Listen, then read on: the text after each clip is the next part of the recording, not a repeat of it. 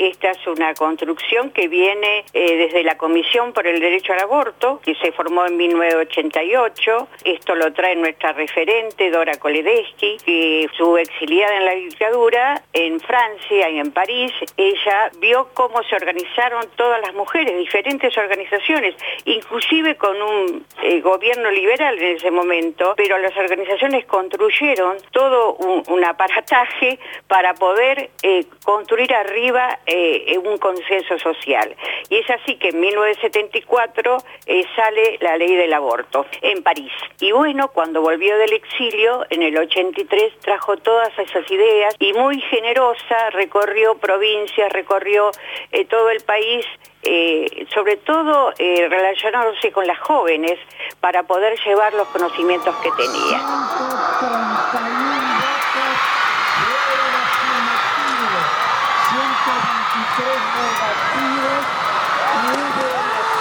Olga Cristiano es una de las chicas, como les decía Dora Koledeschi a sus compañeras de militancia. Hoy podríamos decir las chicas fundadoras, las primeras en organizarse por el derecho a decidir. Episodio 73. Es urgente. Aborto legal ya.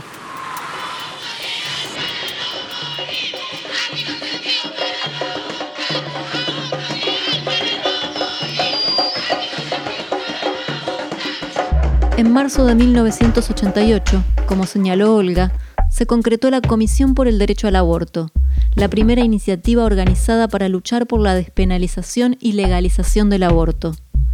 Entre las pioneras estaban Laura Bonaparte, madre de Plaza de Mayo, línea fundadora, Alicia Schexter, Safina Newbery, María José Rouco Pérez, Alicia Cacopardo, Silvia Coppola, Susana Mayol, Nadine Osídala y Zulema Palma. De aquellos años, dos premisas resuenan al día de hoy. Anticonceptivos para no abortar, aborto legal para no morir. Cuando hablamos de historia creo que es, fundamental. La campaña nace en el 2005, pero tiene una larga historia de trayectoria de compañeras que vienen luchando desde hace muchos años antes. Elsa Schwartzman, integrante de la campaña nacional por el derecho al aborto legal, seguro y gratuito. Eh, no, no nació por inspiración no vamos a decir divina, pero ni por azar. No fue una inspiración por azar, fue una, un, trabajo de muchos años de militancia, de distintas organizaciones que se fueron las conocidas, la Comisión por el Derecho al Aborto, el Foro por los Derechos Reproductivos, eh, eh, Mujeres de Izquierda con Olguita, que fueron um, católicas por el derecho a decidir, que fueron confluyendo en distintas eh, ciudades, en distintas actividades en el Foro Mundial de San Pablo, el Foro Social Mundial, en una presentación de un libro en Rosario, donde eh, conversan también con Mabel Gavarra, que es otra histérica, histórica de Rosario. Histérica y la Mufa es de Mendoza. de Córdoba. De Córdoba, Histérica y la Mufa, que también participaron en la primera organización. porque esto es para rescatar. La, la construcción nacional y federal no fue que se decidió, se construyó desde el comienzo a nivel nacional y federal. Esa primera, esa primera reunión, que fue en el año 2005, había compañeras de todas ciudades importantes del país. Había de Mendoza, de Córdoba, de Paraná, de Neuquén, de Salta, de Tucumán, de Ciudad de Buenos Aires, de La Plata, de Rosario, de Santa Fe. O sea, fue construida, pensada con un carácter federal recupero las historias eh, de estas compañeras que venían luchando y decidieron ponerse de acuerdo para ver cómo organizar entre todas y fundamentalmente la historia de los encuentros nacionales de mujeres, obviamente. Este pañuelo significa mucha paciencia, mucho tiempo, mucha iniciativa de la campaña, primero de Católicas por el Derecho a Decidir, la idea de buscar un estandarte que significara esto, porque esto fue un encuentro de mujeres en uno de los encuentros nacionales en Rosario. Diana Mafía. Donde ellas en la marcha final, que se hace todos los encuentros, eh, llevaron, ellas, católicas por el derecho a decidir, un pañuelo verde. En, en, el año siguiente, todas las que estábamos a favor del aborto queríamos llevar un pañuelo verde, pero además se decidió hacer una campaña para redactar una ley y ahí nace la campaña por el derecho al aborto legal, seguro y gratuito. Esa campaña tiene una perseverancia increíble. Y pierde estado parlamentario y se vuelve a presentar porque es un gesto político, es un gesto político de persistencia en una demanda democrática. La campaña nacional por el derecho al aborto legal, seguro y gratuito se constituyó en Córdoba el 14 de mayo de 2005. Por entonces eran 70 integrantes. Hoy son más de 500 organizaciones en todo el país, además de los lazos regionales e internacionales. La Comisión por el Derecho al Aborto funcionó hasta el 2008, momento en el cual comenzó a referenciarse en el marco de la campaña nacional. El primer proyecto de ley de interrupción voluntaria del embarazo se presentó en el año 2007. La tarea fue metódica y persistente. Las calles del Congreso, la esquina de la confitería El Molino, las vio transformarse a las chicas en multitud, en marea verde.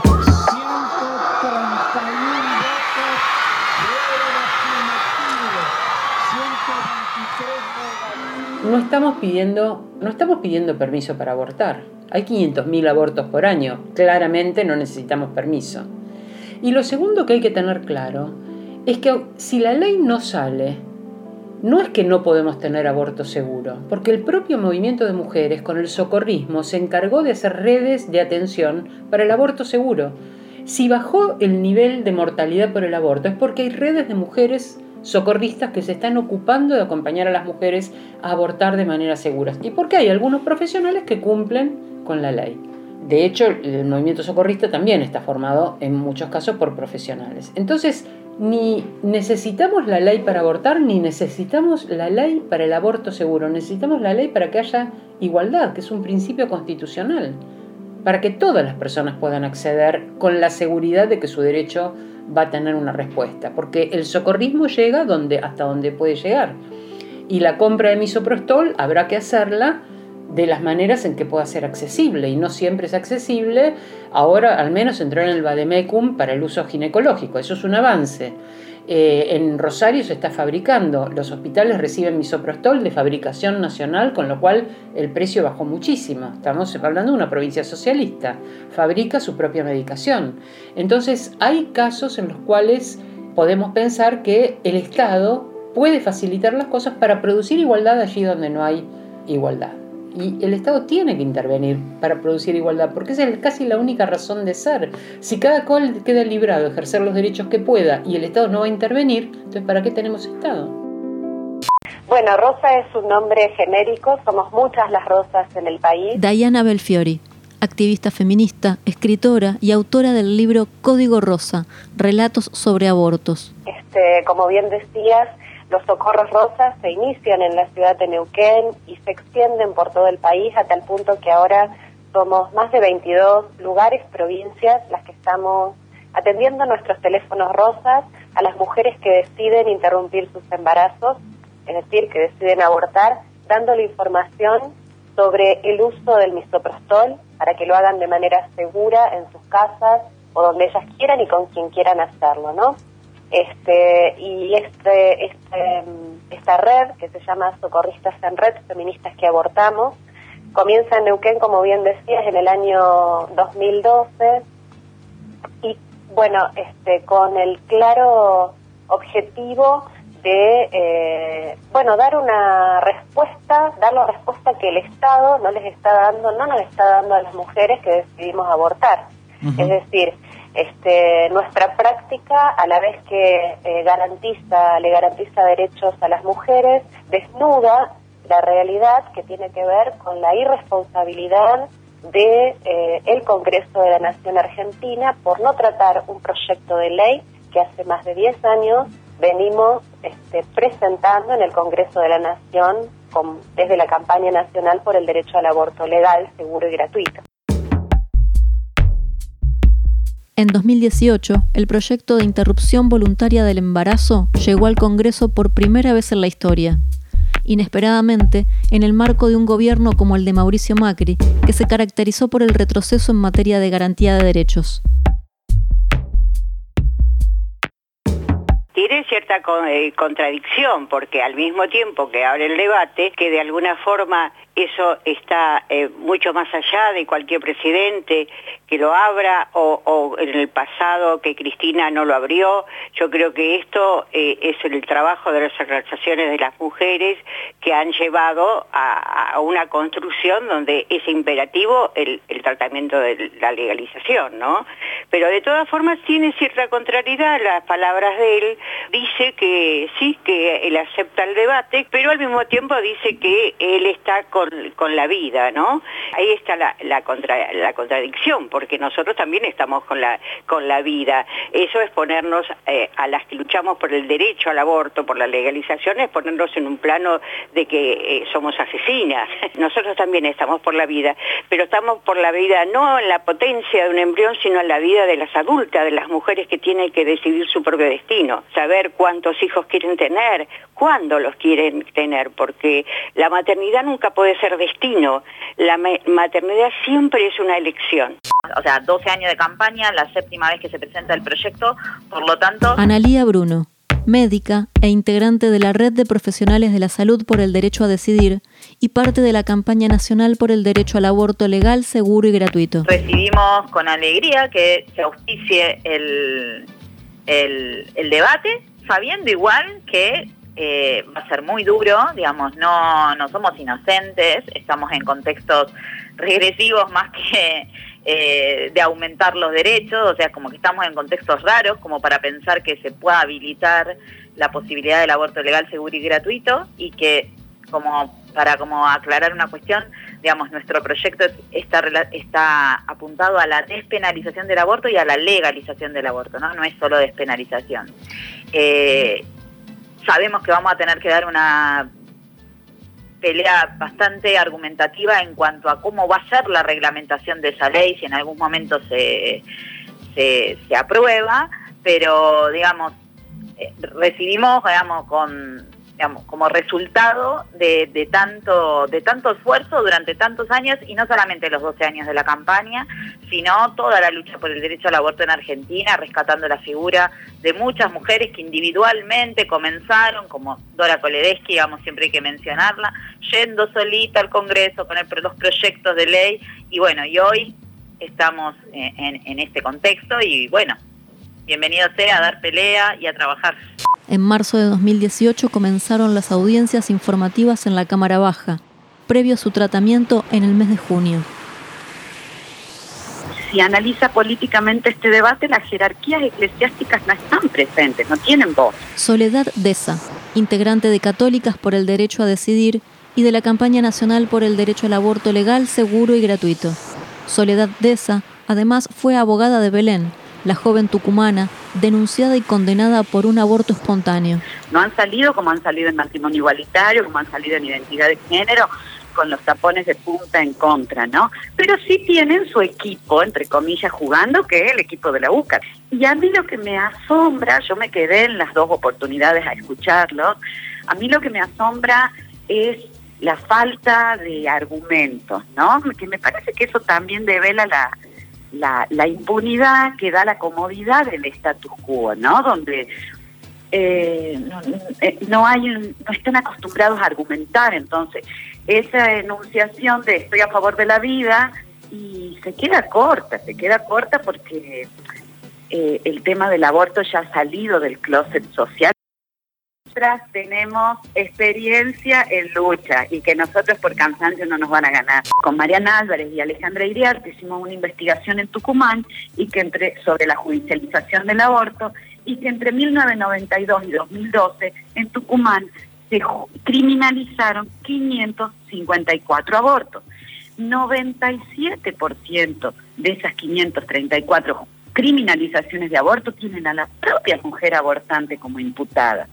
Entonces, eh, ¿qué está pasando en nuestra provincia o qué pasó en nuestra provincia? Belén no fue un accidente. ¿Por qué? Desde el año 2008 en adelante, el 24% de estas judicializaciones penales de aborto fueron abortos espontáneos o naturales, abortos que no son delitos. Entonces, eh, hay ahí o una falta de diálogo entre los poderes del Estado, el Poder Ejecutivo que lleva adelante la cartera sanitaria y el Poder Judicial, o lo que es peor, hay una connivencia en la criminalización de mujeres. Creo que el caso Belén, como te digo, en los hechos va a disuadir de que actúen en consecuencia. Pero ¿cuánto tiempo va a quedar inscrito el caso de Belén en esos profesionales de la salud, no?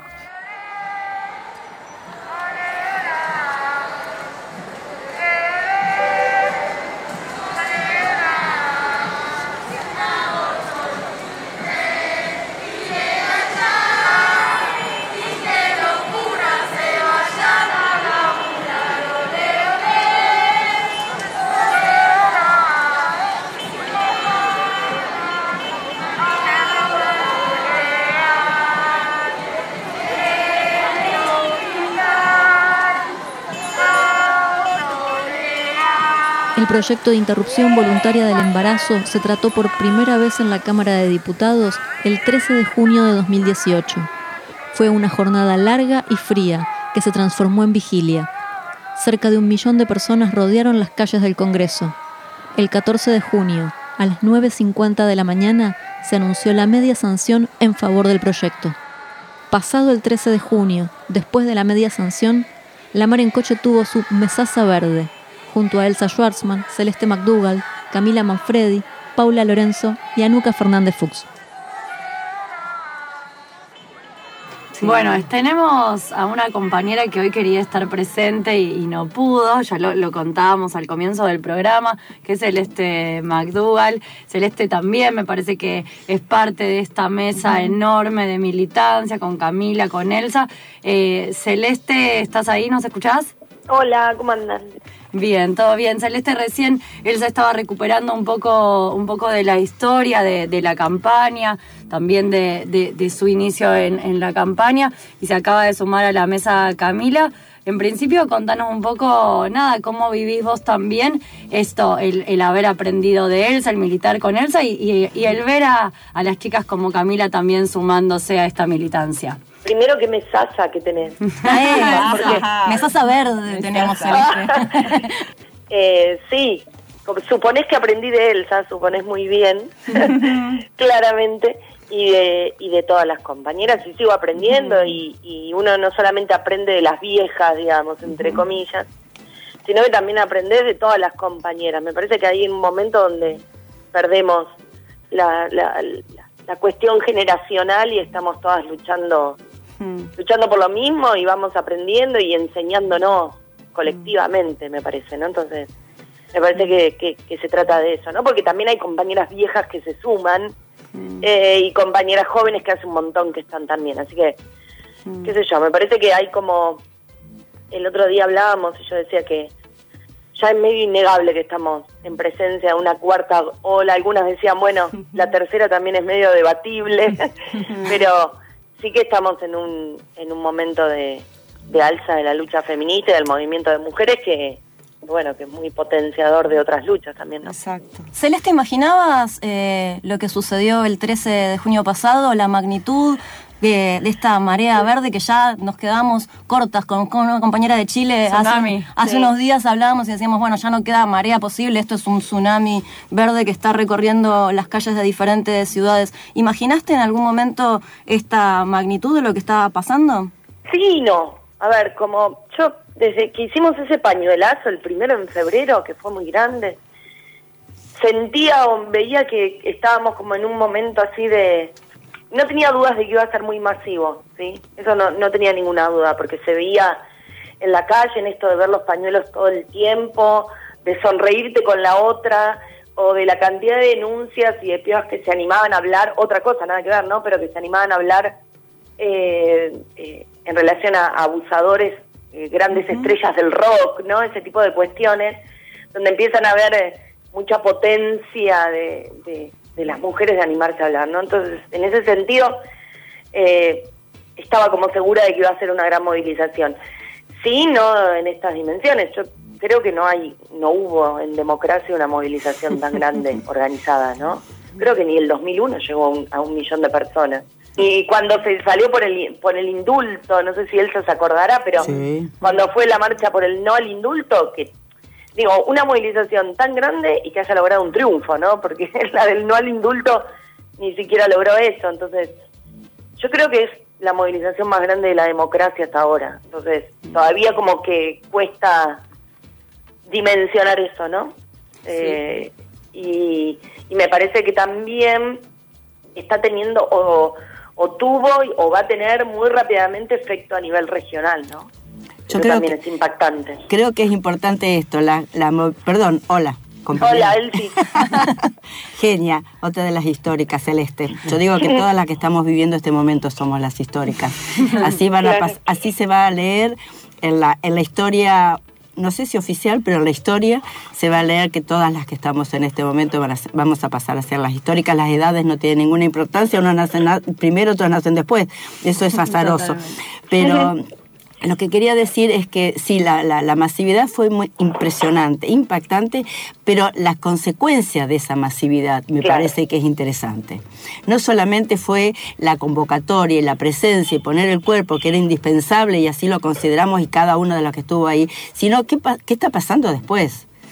¿Qué pasó antes y qué pasó después? A mí me parece fundamental esto que vos decías, Celeste, de las repercusiones en América Latina, cómo se van sumando los países y cómo se, o sea, pasó el 13, pasó el 14 y seguimos compartiendo espacios montones de nosotras compartiendo muchísimos lugares para seguir discutiendo y debatiendo, ahora con vistas al pañuelazo del martes 26. Pero cuando no estaba eso como objetivo eh, directo, le seguía la movilización constante y esto es, es muy impactante, ¿no? Camila, ¿cómo lo viviste? Desde incluso desde la escuela, desde haber pasado por el Congreso, desde haber pasado por la plaza también, desde poder tener la posibilidad de compartir incluso con, estas compañeras que somos todas históricas, dice Elsa, pero las referencias en algunos casos son importantes y es importante también poder señalarlo porque es la manera de aprender de alguna, de alguna forma. Bueno, Camila eh, Manfredi? Sí. Hola, Cami. Hola, Celes. Bueno, Celes es como mi madrina en todo esto. Como que más allá de mi militancia personal y demás, ella fue una de las personas que fue la que más se contactó conmigo y, tuvo ahí como una especie de articulación también con todo lo que es el movimiento secundario, por lo tanto yo le tengo muchísimo aprecio y bueno, ahora que está acá la saludo. Y por otro lado, eh, es algo que lógicamente es histórico, y más para el movimiento de la juventud, de los secundarios. Los secundarios, tú, eh, este tema del aborto y de la legalización fue un, factor de politización para todo lo que fue el movimiento, y supieron poder transformar una bronca y unas ganas de en una militancia cotidiana de todos los días y de todas las pibas que, se sumaron, digamos, a esta causa. Y no se sumaron por ahí compartiendo cosas o teniendo el pañuelito que también está perfecto, sino que también hicieron una gran militancia en lo que es el centro de estudiantes, las comisiones de género, incluso las movilizaciones, e incluso estuvieron el 13, no solamente durante el día, sino también durante toda la noche. A ver, hubo un pronunciamiento de más de 30.000 estudiantes en todo el país, en los colegios, más allá de los pronunciamientos, se hicieron medidas de lucha. Digo, hace el día que, que se aprobó en diputados, nosotros habíamos planteado en la coordinadora de estudiantes de base poder hacer una serie de medidas independientemente de si ocupábamos nuestros lugares de estudio o no, para poder acompañar toda la lucha que estaba dando tanto la campaña como otros sectores políticos, porque entendíamos que dependía solo y exclusivamente de la lucha popular que se estaba gestando en ese momento, no de, de algún que otro sector político que avance más o menos dentro de la Cámara de Diputados. Y sabíamos, también éramos conscientes que nosotros también teníamos que luchar por el dictamen que elija la campaña, no solamente por la votación, sino también el dictamen que creímos, porque nosotros llevamos esto como símbolo de lucha, pero también como elección de este proyecto. acá hay abrazos, acá hay abrazos, porque en la radio no se ven. Por un lado, Paula está llorando y él la abraza a Camila. Esto es lo que no se ve en la radio y es muy hermoso. Bueno, pero bueno, lógicamente eso. O sea, entender que nosotros no solamente luchamos por una aprobación, sino también por la elección de un proyecto de ley que es el que hoy en día está representando representando, a la mayoría de las mujeres y las personas gestantes de este país que pelean por este derecho. Siendo nosotros. Elsa, vos recién decías el pañuelo. Y acá cuando hacemos referencia digo, al pañuelo, también pensamos en el pañuelo como símbolo de la lucha de las madres y las abuelas. Digo, el pañuelo en Argentina tomó un significado, un significante muy importante. Digo, como tenemos el pañuelo en el cuello y tenemos el pañuelo en la cabeza, ¿no? Exactamente. Y fue una. así se pensó como un, como un símbolo. Y lo que una vez pensando nos dimos cuenta que nosotros nunca usamos el pañuelo verde en la cabeza. nunca. Pero fue absolutamente espontáneo. Nunca, siempre lo usamos en el cuello.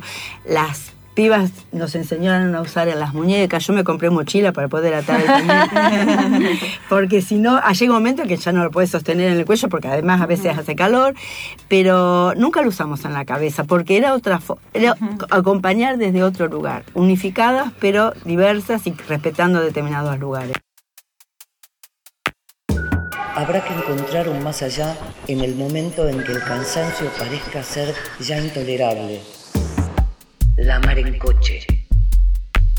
Muerde, huye, espera, acecha, vuelve a morder, vuelve a huir.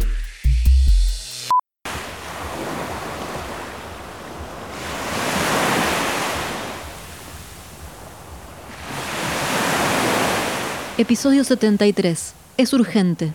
Aborto legal ya.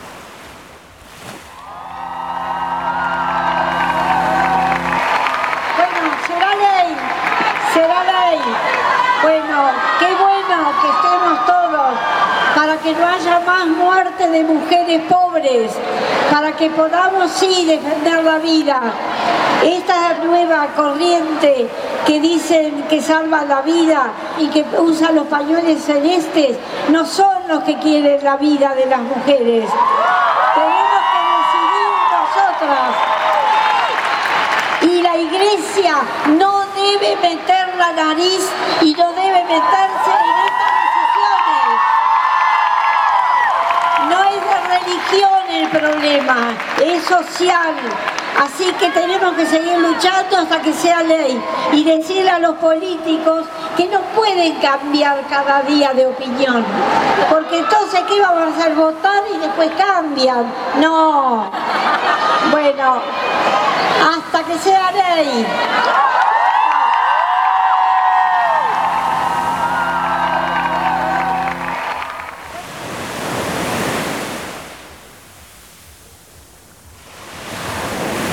Ejemplo, Pau, vos lo debes saber mejor que yo incluso. Digo, me acordaba y veíamos las imágenes de Loana Berkins con el pañuelo verde puesto. Digo, la campaña es la campaña por el derecho al aborto legal, seguro y gratuito, pero también es como la congregación de un montón de otras eh, luchas. Es decir, sin la presencia de las trabas, de las tortas, de los putos, ahí acompañando. Desde el principio, desde el primer momento. Cada una de esas manifestaciones también hubiera sido como otra campaña, ¿no? Otra campaña. Lo que pasa es que nació así, con, con estas compañeras y compañeros que estuvieron desde el primer momento. Yo me acuerdo que por ahí Loana, Paula, vos te acordás, nos agarraba el megáfono decía, anda, correte, Joanma, no tenés fuerza. Pero ¿cómo? Y se ponía adelante y la extrañamos muchísimo. y a Diana y a Loana la extrañamos un montón. Tenemos fotos, Celeste tiene una foto maravillosa con vos y con Diana. Con Diana con Diana, con Diana Zacayán, con sí, estábamos ahí en una manifestación cuando no éramos millones de personas en las manifestaciones y, y también y, me, y me, la, me, va a quedar ese recuerdo de Diana Zacayán, o sea, luchando en las calles. Y se declararon, sobre todo por Loana Berkins, se declararon feministas. Loana era una dirigente muy importante, digo era porque muy penosamente, eh, aunque acá está presente siempre, muy penosamente ya no la tenemos en muchos lugares donde haría mucha falta, porque ella suturaba grietas que nadie más podía suturar, ¿no? Eh, participaba de ámbitos que era imposible que alguien encarnara ser católica practicante con un cura confesor y devota de la Virgen de Urcupiña, estar en el PC con eh, discutir mano a mano con Patricio Echegaray la travestofobia de los dirigentes del PC. Bueno, solo ella podía suturar estos espacios, ser feminista y ser travesti. Eh, estar a favor del aborto, teniendo, a favor de la despenalización del aborto, teniendo una corporalidad que nunca iba a verse eh, en la situación de tener que tomar una decisión al respecto. Pero sin embargo, militarlo como hace, algo que hace a la libertad de los cuerpos y por lo tanto pensarlo como algo en que las travestis debían participar, porque lo que se vulneraba era algo en común, que era la autonomía sobre los cuerpos. Ah, ya está. Negativos 38 votos, afirmativos 31 votos para la media sanción en general. Resulta negativa, en consecuencia el proyecto queda rechazado en los términos del artículo 81 de la Constitución Nacional. Fernando Pino Solanas, por entonces senador por la Ciudad Autónoma de Buenos Aires en el marco de la sesión del 8 de agosto de 2018, en el que la Cámara Alta resolvió rechazar el proyecto elevado por diputados y avalar el aborto clandestino. Por el respeto que le tengo, mi sorpresa y, y disgusto por la falta de amplitud y la descortesía que la conducción de este cuerpo tuvo para un personaje histórico de los argentinos, que no es igual que cualquier otro. Hace unas horas recibí la visita en silla de ruedas y venía bajo la lluvia de la entrañable Nora Cortiñas. Quería estar presente en este debate histórico. Yo acudí a su estrado, señora presidenta, porque se le negaba acceso, eran tan estrictas las normas, que le pedí una excepción a la regla, porque no es igual Nora Cortiñas a los demás ciudadanos, porque carga el capital simbólico de una tragedia argentina. La señora presidenta me dijo, no, yo he comprometido mi palabra que las normas serán estas, no las puedo violar. Ahí está esa fabulosa y gloriosa juventud en las calles de Buenos Aires. Esta oleada verde de chicas que está expresando una marcha que lleva años de las mujeres nada menos que por el reconocimiento igualitario de sus derechos. No solo el derecho a la vida de las mujeres, el derecho a poder decidir sobre su cuerpo. ¿Y por qué no? ¿Por qué tenemos miedo de decir que el derecho a gozar, a gozar de la vida y a gozar de su, de su cuerpo? Es que hoy no es una derrota, se lo digo a las chicas que están afuera. Este es un triunfo monumental porque hemos logrado colocar en el debate nacional.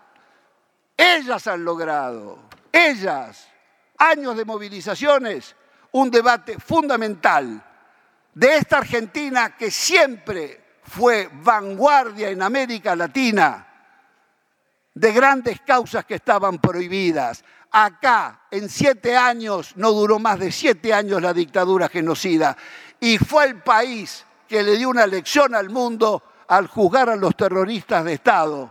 Esto se lo digo a los que están afuera, que nadie se deje llevar por la cultura de la derrota. Bravo, chicas. Ustedes han levantado alto el honor y la dignidad de las mujeres argentinas. Esta causa esta noche tiene un, pequeño descanso, pero en poquitas semanas todas de vuelta de pie, porque si no sale hoy, el año que viene vamos a insistir y si no sale el año que viene, insistiremos el otro. Nadie podrá parar a la oleada de la nueva generación. Será ley.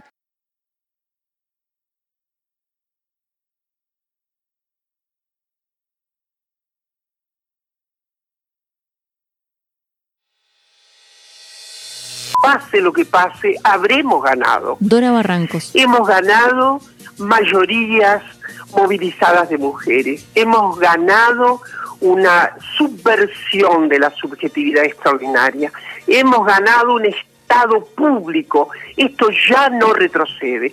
Por lo tanto, tienen razón estos muchachos representantes ahí en el Senado, medrosos, claro, porque dice, bueno, algo va a haber que hacer, algo va a haber que hacer.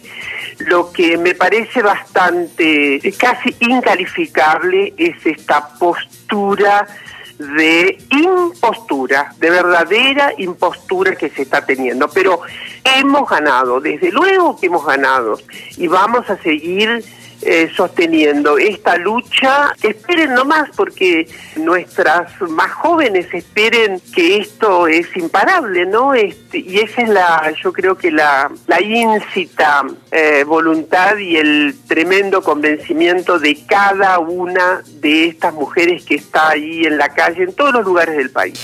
Aunque la ley hoy no salga, no, eh, no nos han vencido. Es un paso adelante que se dio y que esté acá en este recinto hoy, este tratamiento, es un avance, porque no nos hubiéramos imaginado. La media sanción de diputados marcó una nueva etapa. Ustedes dieron muestra de una valentía, dimos, la de todas, este, de una valentía y de una decisión de defender los derechos. Este, y lamentamos que se haya entrometido la Iglesia Católica, de qué Iglesia Católica solidaria con el pueblo hablamos, en vez de apoyar, en vez de favorecer a una mujer que por circunstancias diversas no puede llevar adelante el nacimiento de un hijo, eh, la abandona y encima la critican y presiona para que no salga una ley.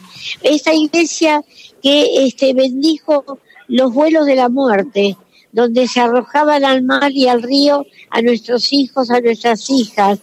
Esta iglesia que bendijo las armas con la que mataron y torturaron a nuestros hijos e hijas. Hoy no nos vayamos vencidas de acá, vayamos unidas para seguir el diálogo y tratando de que las mujeres que no quisieron escuchar los fundamentos legales para evitar más muertes, escuchen y la próxima votación la vamos a ganar seguramente. Un Estado presente debe proteger a los ciudadanos en general y obviamente a las mujeres en particular. El presidente Alberto Fernández, durante el discurso de apertura de las sesiones ordinarias el primero de marzo de 2020 en el Congreso de la Nación. En el siglo XXI, toda sociedad necesita respetar la decisión individual de sus miembros a disponer libremente de sus cuerpos.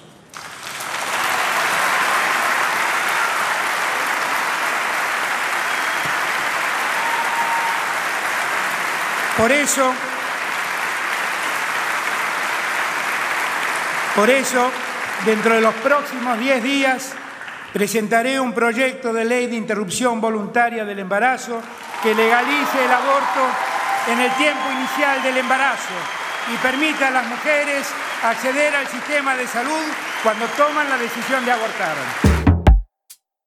Lo que sigue lo sabemos. Argentina entró en cuarentena producto de la pandemia de coronavirus. Pero ni la pandemia ni la cuarentena detuvieron los abortos. Por el contrario, quedó expuesta la urgencia de una legislación que ya no admite más demoras.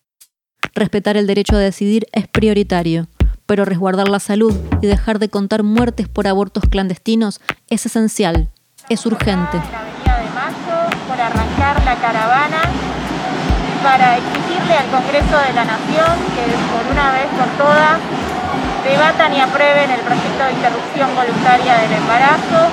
Es una deuda de la democracia, es una deuda que tiene toda la clase política con las mujeres y las personas con capacidad de gestar en la Argentina.